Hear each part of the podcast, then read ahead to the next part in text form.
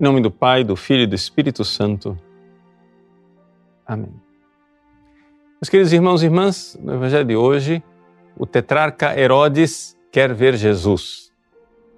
Veja, aqui nós estamos diante é, de um fenômeno, um fenômeno público que todo mundo podia ver. Jesus não é um homem qualquer. É necessário agora explicar esses fenômenos. Ou seja, ele tem, ele prega e prega com a sabedoria, com a autoridade. Ele expulsa os demônios. Ele cura os doentes. Faz milagres, acalma tempestades, multiplica pães. Ora, diante desses fenômenos, diante desses efeitos, é necessário procurar uma causa. Tem um efeito? Qual é a causa? É necessário que haja uma causa proporcionada. E então a multidão começa a criar a sua teoria para explicar aqueles efeitos. E são três teorias básicas e fundamentais que são apresentadas. Só pode ser João Batista ressuscitado. Ou então Elias, que foi levado uma carruagem de fogo, voltou.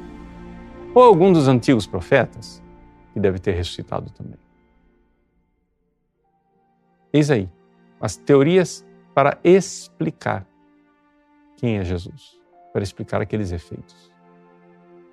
E, no entanto, essa multidão não acertou nem de longe. É, viram e viram coisas que, vamos ser bem sinceros, nós até gostaríamos de ver. Quem de nós não gostaria de ver Jesus em carne e osso na nossa frente? Quem não gostaria de ver Jesus e ouvir diretamente dele uma pregação? Quem não gostaria de vê-lo acalmar o mar, multiplicar os pães, curar os coxos, cegos, ressuscitar os mortos? Tudo isso esta gente viu e ouviu. No entanto, a graça de Deus não entrou em seus corações ao ouvir estas várias teorias e essas explicações populares a respeito de Jesus, Herodes fica perplexo. Por quê? Porque não consegue dar o passo da fé. Aqui que está o problema. Ele não consegue dar o passo da fé, ele quer ver, ele quer fazer a sua própria teoria, a sua própria explicação sobre Jesus a partir de alguma coisa empírica, palpável, constatável. É, Herodes não crê na multidão, e tampouco dá o passo da fé para crer que Jesus é o próprio Messias, Filho de Deus, feito homem. Herodes quer fazer a sua própria teoria, uma quarta teoria. A explicação dele, a explicação genial dele. Porque, na verdade, Herodes só quer crer em si mesmo. E o evangelho de hoje termina nisso termina na interrogação de Herodes. Herodes vai ter a oportunidade que ele tanto queria. Durante a paixão, ele vai encontrar Jesus. Mas infelizmente ele vai morrer sem saber quem é Jesus. Por quê? Porque não é a carne nem o sangue que geram os filhos de Deus.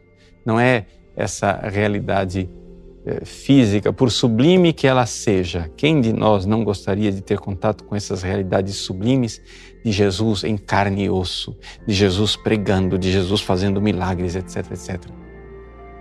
Mas toda esta realidade que Deus fez na história lá fora era ineficaz.